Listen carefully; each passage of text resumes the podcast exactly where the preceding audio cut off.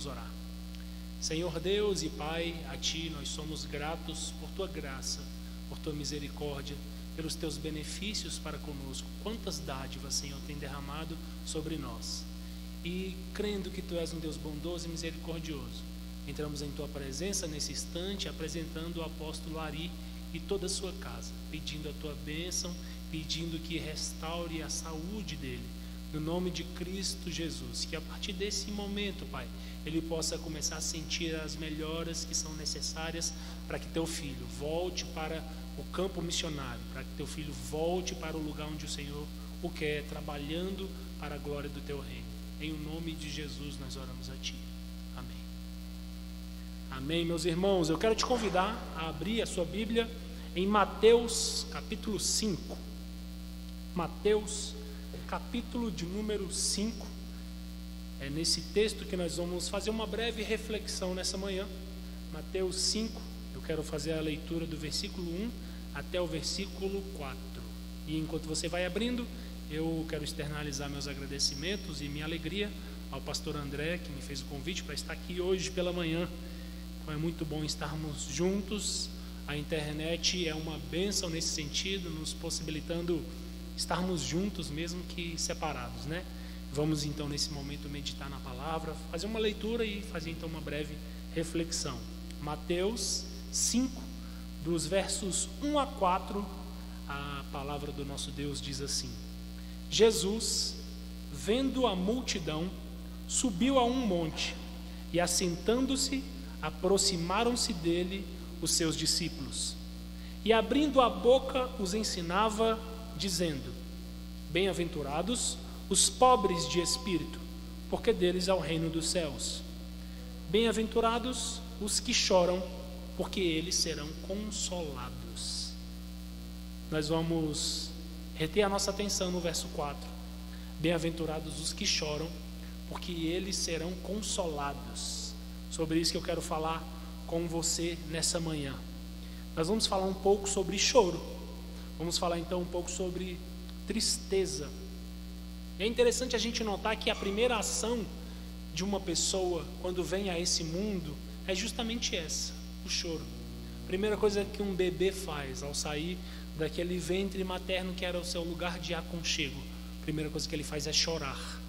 Certa feita, um pensador disse que essa é a primeira coisa que um ser humano faz, porque já o faz reconhecendo a sua realidade uma realidade espiritualmente é, envolta em tristeza.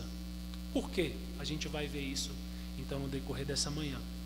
Meus irmãos, para nós nos situarmos, nós estamos falando do capítulo 5 do livro de Mateus, que é considerado o início então do Sermão do Monte. O Sermão do Monte é um sermão muito rico, um sermão onde Jesus Cristo vai nos trazer ensinamentos muito importantes para a nossa caminhada de fé. Jesus Cristo vai trazer aqui um perfil muito legal logo no início do Sermão do Monte. Um perfil acerca daquelas pessoas que vão então segui-lo. Perceba, para seguir Jesus e para andar Jesus, andar com Jesus, nós precisamos atentar para o perfil que ele mesmo determina. E Jesus vai falar disso aqui. Então Jesus está numa diante de uma multidão e ele sobe até um monte e ele vai começar a ensiná-los. Ele vai transmitir para essas pessoas o que, que ele enxerga como características importantes daqueles que querem então andar com Jesus. A primeira característica que ele cita aqui é no verso 3: Bem-aventurados os pobres de espírito. Bem-aventurados os pobres, porque deles é o reino dos céus. Jesus pega essa primeira característica e fala sobre uma, uma pobreza espiritual, uma realidade espiritual que precisa é, ser entendida por cada um daqueles que querem andar com Jesus. Como assim? Para eu andar com Jesus, eu preciso entender uma coisa básica e fundamental, que é eu sou falho. Espiritualmente falando, eu sou pobre. Eu não tenho recursos espirituais que me permitem, por conta própria, agradar a Deus. Então eu entendo isso em primeiro lugar para eu andar com Jesus. Porque se eu não me enxergo assim, se eu não me enxergo pobre, se eu não me enxergo sem recursos espirituais, eu não preciso desse Deus. Quando eu me enxergo nessa condição de um pobre espiritual, aí eu enxergo que eu preciso desse Deus. E aí então eu posso caminhar com Jesus. Jesus disse que essa é a primeira característica e essa é a base. Mas a segunda, então, é onde nós vamos deter a nossa atenção. Segunda característica é bem-aventurados os que choram. Perceba, bem-aventurados. A palavra bem-aventurados aqui significa felizes, ou mais do que felizes. Jesus, Jesus está dizendo que é feliz quem chora, ou felizes os tristes. Você já ouviu isso alguma vez?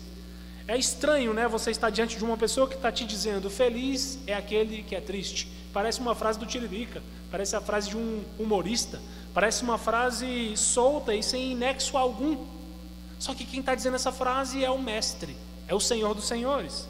Ele está dizendo: é feliz quem é triste. Mas em que sentido isso? A palavra tristeza e choro aqui, é, situada no capítulo 5, versículo 4, significa uma tristeza, uma dor, um sofrimento muito grande. Jesus está dizendo que é bem-aventurado os que choram, os que sofrem, os que passam por uma tristeza muito grande. Existem diversos relatos de tristeza na Bíblia. Essa tristeza é semelhante à tristeza pela dor da perda de alguém. Por exemplo, em Gênesis, existe um episódio onde Jacó vai chorar a morte de José. O texto diz assim: Então Jacó rasgou as suas vestes, vestiu-se de pano de saco e chorou muitos dias pelo seu filho. Todos os seus filhos e filhas vieram consolá-lo, mas ele recusou ser consolado, dizendo: Não, chorando eu descerei à sepultura para junto de meu filho. E continuou a chorar por ele. Gênesis 37. O que Jesus está dizendo aqui que os que choram são bem-aventurados, o tipo de choro e de dor é semelhante à dor que um pai sente ao perder o seu filho. Eu estou dizendo isso para que a gente possa então se situar dentro do que Jesus quer transmitir. Você que é pai e que é mãe, imagine a dor de enterrar um filho, a dor de perder um filho. Eu me lembro que há uns cinco ou seis meses eu estava fazendo um trabalho social e eu encontrei uma mulher na feira e ela estava com um semblante triste.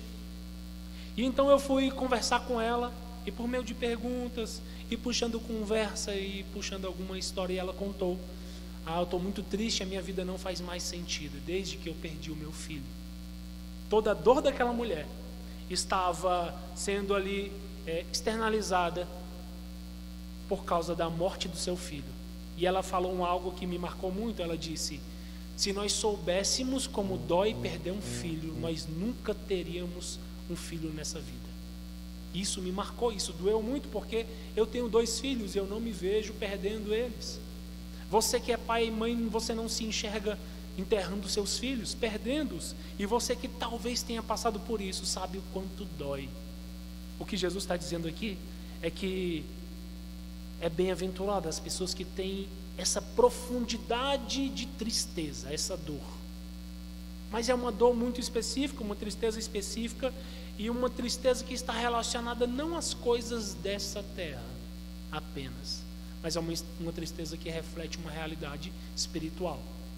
Quando a gente fala de choro, nós choramos por N motivos. Muitas pessoas podem chorar como a semelhança de Jacó, podem chorar por luto.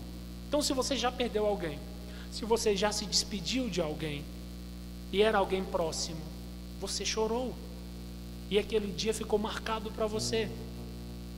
E eu me lembro dos enterros é, nos quais eu já participei e das, e dos, das pessoas das quais eu me despedi, e o quanto isso me marcou, e o quanto isso me marca, e o quanto isso talvez te marque também, porque dói se despedir de alguém querido, a gente sabe, a gente aprende na escola que o ser humano nasce, ele cresce, ele se reproduz e ele morre. A gente sabe, mas na hora de passar de fato por essa situação, o nosso coração se aperta e a dor vem e o choro então é, de fato aparece. Nós sofremos e choramos por causa de dor física. Quantas pessoas são hospitalizadas por causa de suas dores e problemas e fibromialgias e tantas complicações, e algumas delas sem curas. E, inevitavelmente, em alguns momentos, os remédios não fazem mais o seu efeito e as pessoas choram e choram de dor. Dor física nos faz chorar. Perdas diversas nos fazem chorar. Saudade nos fazem chorar. Ontem, na noite de sábado, eu liguei para minha mãe para matar um pouquinho da saudade. Quando eu falo com ela, a minha voz já embarga. Por quê? Porque eu tenho saudade dela. E, a, e o choro ele quer vir. A solidão, a solidão nos faz chorar. Pessoas que vivem uma vida sozinhas, nunca encontraram alguém ou, ou se fecharam a tantas oportunidades e tantos relacionamentos e se enxergam sozinhos. Essas pessoas por vezes choram. A depressão faz sim pessoas chorarem, pessoas que não conseguem encontrar algo que lhes faça sorrir e ter ânimo para viver, para sair de casa, para sair da sua cama, para tirar a cabeça do travesseiro. Ela quer ficar no quarto, deitada, com as janelas fechadas, e ela quer chorar. Às vezes, a melhor posição que ela acha na cama é uma posição fetal, e ela fica pensando o quanto a sua vida é triste, e ela chora. A gente pode chorar por decepções diversas. Muitas coisas nos fazem chorar. Mas do que que Jesus está falando? O que que Jesus de fato quer dizer quando ele diz: "Bem-aventurados os que choram"? Muitas coisas nos fazem chorar, mas Jesus não está falando de um choro carnal, de um choro promovido por qualquer motivo. Por exemplo, existe uma história na Bíblia, e é um dos motivos pelos quais eu amo a Bíblia é que a Bíblia nos conta tantas histórias e tantas situações, e a Bíblia não acoberta a história de ninguém, por mais terrível que ela seja. Existe uma história no segundo livro do profeta Samuel, no capítulo 13, e eu quero ler o verso para você. Depois de algum tempo, Samuel, 2 Samuel, capítulo 13. Depois de algum tempo, Aminon, filho de Davi, apaixonou-se por Tamar. Tamar era a meia-irmã de Aminon. Ele se apaixona pela sua irmã. Ela era muito bonita, ela era irmã de Absalão, o outro filho de Davi. Aminon ficou angustiado, a ponto de adoecer por causa da sua meia-irmã Tamar, pois ela era virgem e parecia-lhe impossível aproximar-se dela. Olha só a história. A história disse que Aminon ficou muito triste, ficou angustiado e ele ficou doente por causa dessa angústia, por causa dessa tristeza. Então perceba a figura de um cara chorando, chorando talvez por esse amor que ele enxergava como não correspondido. Se ele vivesse nos tempos de hoje, ele ouviria algumas das canções que são intituladas como Sofrência, né? Não sei se você conhece, mas Aminon seria fã desse tipo de canção, porque ele sofria por uma mulher. Essa mulher meia-irmã dele. Só que Aminon tinha amigos, e nos momentos de sofrência, alguns amigos aparecem, mas nem sempre os conselhos são bons. Um amigo dele chegou nele e disse: Faz o seguinte, você gosta dela, não gosta? Gosto. Pede para o rei liberar uma visita dela para você. O rei é o seu pai. Você está doente. Seu pai não quer te ver doente. Você vai falar assim, pai, Pede para minha irmã vir aqui cuidar de mim, fazer um bolo, fazer um caldo, fazer algo que me faça bem. Então, o pai o ouviu e o pai então autorizou. E Tamar foi então até a casa de Aminon. Aminon falou o seguinte: faz um bolo para mim, traz aqui na minha cama esse bolo, vou, quero comer. Olha, meus irmãos, quem está doente, quem está sofrendo, quem está adoecido, angustiado, querendo comida na cama, querendo proximidade, estava é, na cara que ele seguia os conselhos daquele amigo, mas os conselhos não eram os melhores e a intenção dele também não era a melhor. Ele então lança lança-se à força sobre sua irmã e então abusa da sua própria irmã. Interessante que a Bíblia não deixa passar essa história só porque ele é filho de um rei. A Bíblia não deixa nem a passar batido a história de ninguém. A Bíblia é muito clara, revelando como os seres humanos são, como os homens e mulheres são. Ele estava doente, ele chorava, ele estava angustiado, mas esse choro carnal não é o tipo de choro que Jesus está falando que vai ser consolado. Ele chorava porque ele queria muito atender à vontade da sua carne e ele atendeu. E ele fez algo que era abominável para toda a nação do povo de Deus e aos olhos do próprio Deus. Ele vai pagar por esse preço depois. Então não é disso que Jesus está falando. Não é qualquer motivo que te faz chorar que é um motivo justo pelo qual Deus então vai te consolar. Não é isso. Jesus também não está falando de um remorso qualquer. Teve um cara que chorou muito e ficou muito arrependido e demonstrou um remorso. Foi Judas. Você já ouviu falar de Judas? Já viu em algum período do ano um Judas pendurado num poste perto da sua casa? Judas foi um cara que fez algo terrível. Ele traiu o filho de Deus. Traiu o filho de Deus. Quando ele se deu conta do que ele tinha feito, a Bíblia diz que ele ficou chateado com isso. E, e esse remorso veio à tona. E quem sabe ele chorou. Mas para Judas não havia consolo. O que ele fez era imperdoável. Jesus não está falando que Judas seria então é, perdoado e consolado, porque não há um arrependimento sincero aqui, não há um quebrantamento, há um choro de alguém que está apenas é, pensando que fez coisa errada de fato. Não é isso que Jesus está dizendo. Não é isso que merece o consolo, segundo as palavras de Jesus. O que Jesus está dizendo também não tem a ver com medo das consequências. Já viu uma pessoa que parece muito arrependida, mas só porque foi pega? Eu lembro de um repórter que tinha um quadro é, no, no programa de jornal onde o repórter ia entrevistar pessoas presas. E aí ele chegava com o microfone perto da cela e olhou para o cara e falou: E aí, rapaz? Foi preso, hein? Fui, cara. Está arrependido? Estou. Por que, que você está arrependido? Porque me prenderam. O arrependimento dele estava baseado na consequência. Então, se ele não fosse preso, ele não estaria arrependido e ele cometeria aquele crime, aquele delito de novo, mas ele foi preso. E aí a prisão então trouxe, nas palavras dele, algum arrependimento. É como o caso de Caim na Bíblia. Caim matou Abel, foi o primeiro homicídio da história. O cara matou o irmão dele. O cara matou o próprio irmão. E Deus chega para ele, vai questioná-lo, e ele diz: Ué, Deus, eu não posso ser perdoado? Ele não demonstra qualquer arrependimento. Ele simplesmente não quer a consequência. Ele fala: Deus, se o Senhor me expulsar daqui, vão me encontrar e vão me matar. Ele não demonstra arrependimento porque tirou a vida do irmão dele. Ele só fala: Deus, não faz isso comigo.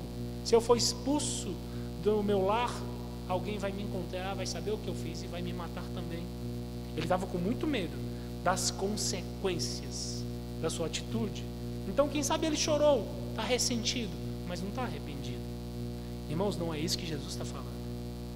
Quando Jesus fala bem-aventurados os que choram, felizes os que choram, Jesus está falando de um choro espontâneo, de um choro da alma, de um choro de alguém que de fato sabe o motivo pelo qual está chorando e o motivo real pelo qual alguém deve chorar para ser consolado por Deus é por causa da sua realidade espiritual. É isso que Jesus está dizendo aqui. Como é que eu posso exemplificar isso para você? No texto de Lucas 7. Lucas 7 vai falar o seguinte: Eis que uma mulher da cidade, uma pecadora, sabendo que Jesus estava à mesa casa de um fariseu, levou um vaso de alabastro, de alabastro com unguento e, estando por trás dos seus pés, chorando, começou a regar-lhe os pés com suas lágrimas, enxugava com os cabelos, beijava-lhe os pés e ungia-lhes com um unguento. A mulher sabia que Jesus ia estar em uma casa. Ela se apressa, vai até essa casa e deparando-se com Jesus, para ela algo fica muito claro: eu sou falha, sou uma pecadora, eu não mereço estar diante dele. Então o que eu posso fazer? Eu vou me prostrar e eu vou chorar, vou chorar aos pés dele. E as lágrimas dela molhavam os pés de Jesus. Eu não posso deixar os pés do meu Senhor molhados, então eu vou enxugar. Vou enxugar com os meus cabelos. Então eu vou ungir os pés dele. E eu vou beijar os pés dele porque eu não sou digna. Meus irmãos, ela chorava muito, ela molhava os pés de Jesus com as suas lágrimas, porque ela sabia da sua própria condição. Isso deve nos fazer chorar. A realidade do nosso pecado deve nos fazer chorar. Semelhantemente, Davi fez isso. Davi escreve um salmo de arrependimento muito lindo, por quê? Porque um dos pecados que ele cometeu foi muito grave. A Bíblia vai dizer que um dia o rei Davi saiu para passear. Foi passear e viu uma mulher tomando banho. A mulher foi tomar banho de janela aberta e o rei foi passear na frente da janela dela. E viu a mulher tomando banho. E pediu uma visita daquela mulher. Ele era o rei. Ninguém nega o pedido de um rei. A mulher então chegou diante do rei. E o que, que o rei fez? Tomou aquela mulher para ele. Só que ela era casada. Davi então pensou: eu vou dar um jeito nisso que eu estou fazendo. Eu vou matar o marido dela. E aí ele tenta resolver um pecado com outro pecado. E isso não dá certo. Não dá certo. Consequência: Davi vai pagar com todo o choro e com toda a tristeza com a morte de um filho dele. Filho desse relacionamento de adultério. Davi de fato se arrepende. E Davi vai dizer: Meu pecado está sempre diante de mim. Deus me devolve a alegria da salvação. E ele fica em jejum por muitos dias. E ele se quebranta, porque ele entende que ele falhou diante de Deus. E a tristeza dele lhe faz chorar, mas é um choro por motivos espirituais, pelos motivos corretos. Então, meus irmãos, por que chorar? Nós devemos chorar por causa do nosso pecado, entendendo que pecado é inimizade contra Deus. Se eu peco, se eu deliberadamente escolho pecar, se eu planejo e estou premeditando algumas falhas, eu estou decidindo e querendo fazer Deus o meu inimigo. E isso não é uma coisa boa.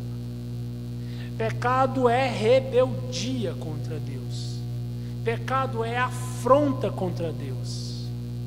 O pecado é um ato de ingratidão diante de um Deus tão gracioso. Pensa um pouquinho na tua vida. Pensa como está a tua vida. E quem sabe você diga: "Ah, minha vida não está tão boa". Vamos supor que ela não esteja tão boa. Mas você respira, você tem um meio para sobreviver, você tem recursos, você tem uma família, você tem pessoas queridas, pessoas que se preocupam contigo. Tudo quanto você tem é graça de Deus. E quando eu peco, eu estou sendo ingrato diante desse Deus que só me cerca de bênçãos bênçãos atrás de bênçãos.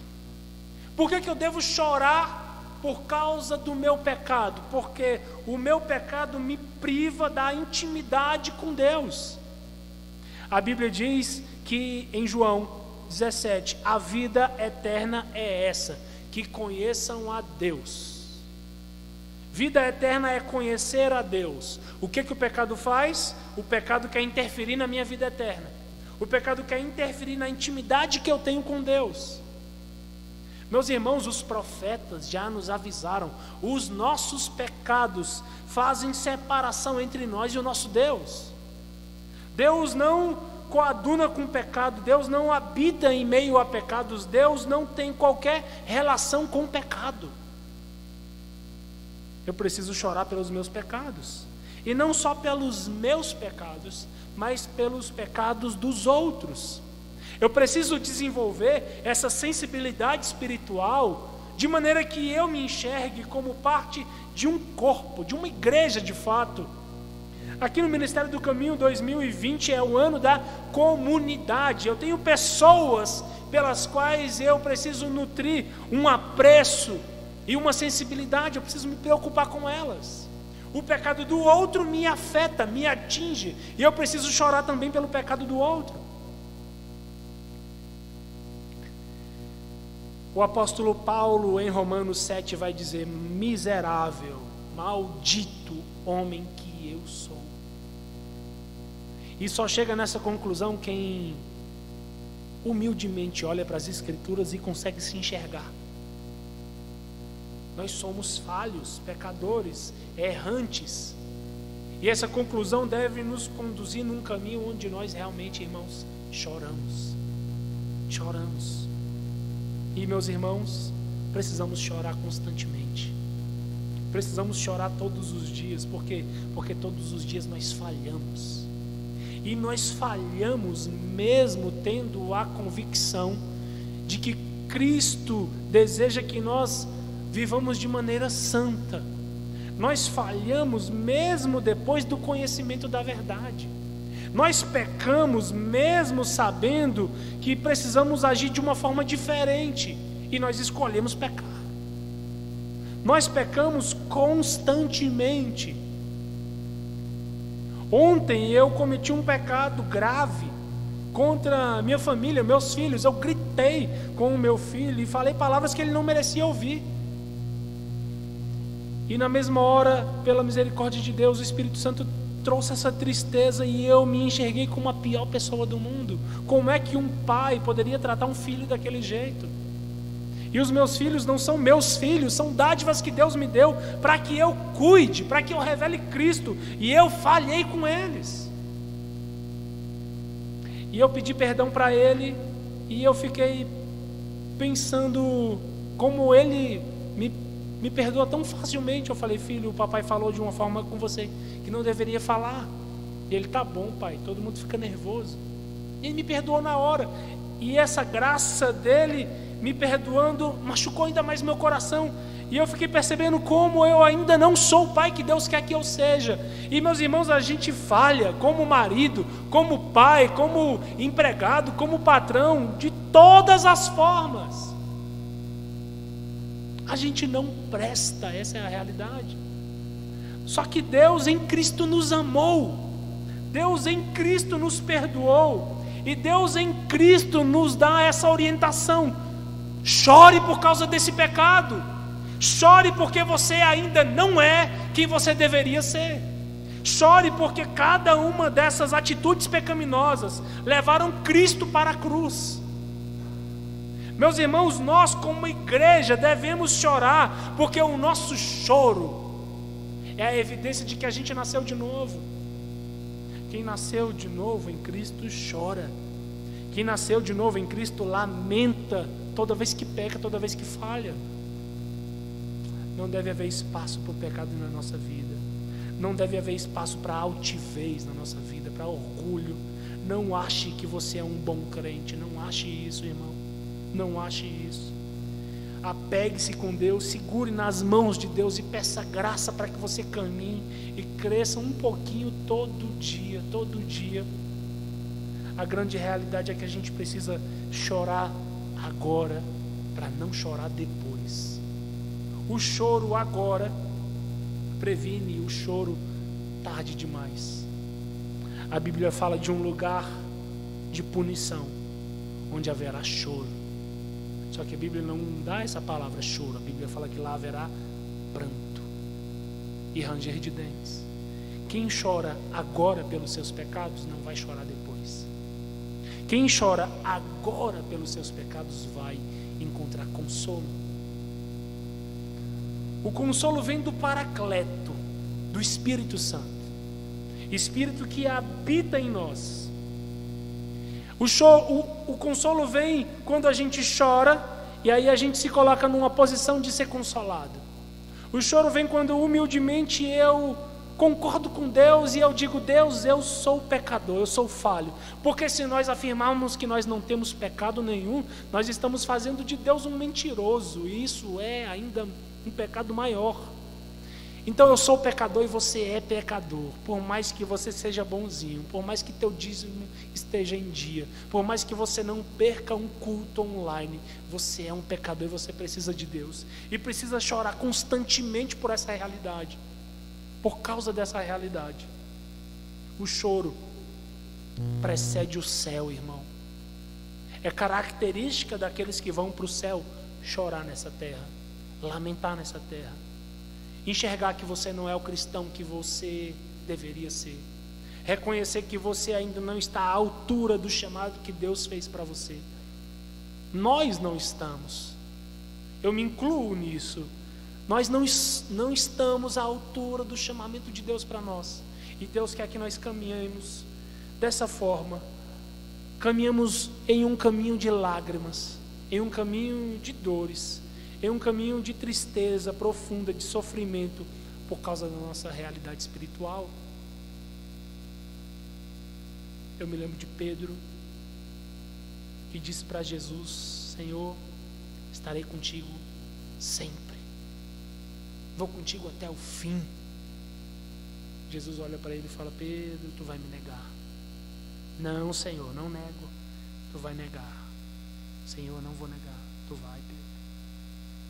Jesus é preso e vão questionar Pedro: Você conhece esse Jesus? Não, não conheço.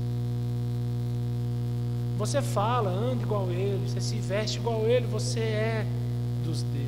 E Pedro três vezes nega Jesus. E Pedro então é tomado por esse choro, um choro de alguém que reconhece a sua condição. E graças a Deus a gente consegue enxergar um Pedro lá na frente, arrependido, dizendo para Jesus: Senhor, tu sabes que eu te amo. Ele passa por esse processo de chorar por sua realidade, reconhecendo que precisava concordar com Jesus. De fato, Jesus, eu te traí. E nós traímos Jesus, irmãos. Cada vez que nós pecamos, cada vez que cometemos atitudes pelas quais o preço já foi pago, mas ainda continuamos cometendo atitudes pecaminosas e entristecendo o nosso Deus. William, a mensagem de hoje é para nos fazer chorar? Não, a mensagem de hoje é para te fazer refletir e mudar. E se isso produzir choro em você, glória a Deus, porque bem-aventurados os que choram. Existe consolo para mim e para você. Consolo desse Deus bendito e maravilhoso que vai enxugar dos nossos olhos toda lágrima naquele grande dia. Viva uma vida de fato onde você consegue prantear e lamentar pela sua própria realidade. Mas temos inúmeros motivos para chorar. O principal deles é por causa da nossa realidade espiritual. Feche seus olhos. Deus, Pai amado, bem-aventurados os que choram. São felizes os que choram. Choram aqui para não precisarem chorar durante uma eternidade. O choro de agora precede as alegrias eternas e infindáveis no céu. Ajuda-nos a desenvolver essa sensibilidade de maneira que identifiquemos cada pecado na nossa vida. Ajuda-nos a desenvolvermos essa sensibilidade para que percebamos na nossa vida e na vida do nosso próximo as coisas que não te agradam e que possamos rapidamente mudar o nosso procedimento. Queremos viver uma vida que te agrade, nós queremos viver para a tua glória, Pai, no nome de Jesus. Ajuda-nos a sermos esses bem-aventurados. Amém. Meus queridos, essa é a reflexão dessa manhã. Espero que Deus tenha falado contigo, espero que você tenha louvado junto conosco e espero que Deus possa agraciar e proteger a você e todos os seus. Eu quero fazer uma oração encerrando então a celebração. Ore comigo mais uma vez. Pai amado, nós somos gratos por essa manhã diante do Senhor. Gratos por celebrarmos com todo o povo do Ministério do Caminho. Grato porque o Senhor tem abençoado cada um dos lares e tem protegido os nossos irmãos. Cada uma das pessoas que faz parte do Ministério do Caminho e sobre todo o teu povo espalhado sobre a terra, que a tua graça, a tua proteção e soberania sejam sempre maiores. No nome de Jesus, abençoe essas pessoas que acompanharam agora e que vão ver esse vídeo posteriormente. Nós somos gratos por